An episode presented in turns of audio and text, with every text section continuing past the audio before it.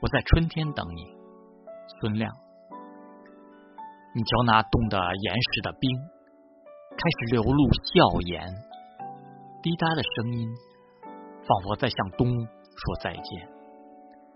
这个冬季，你可能有太多的遗憾，没有银装素裹，也没有恋人般的温暖，少了一片雪花的倾诉。更少了白茫茫柔软的视线。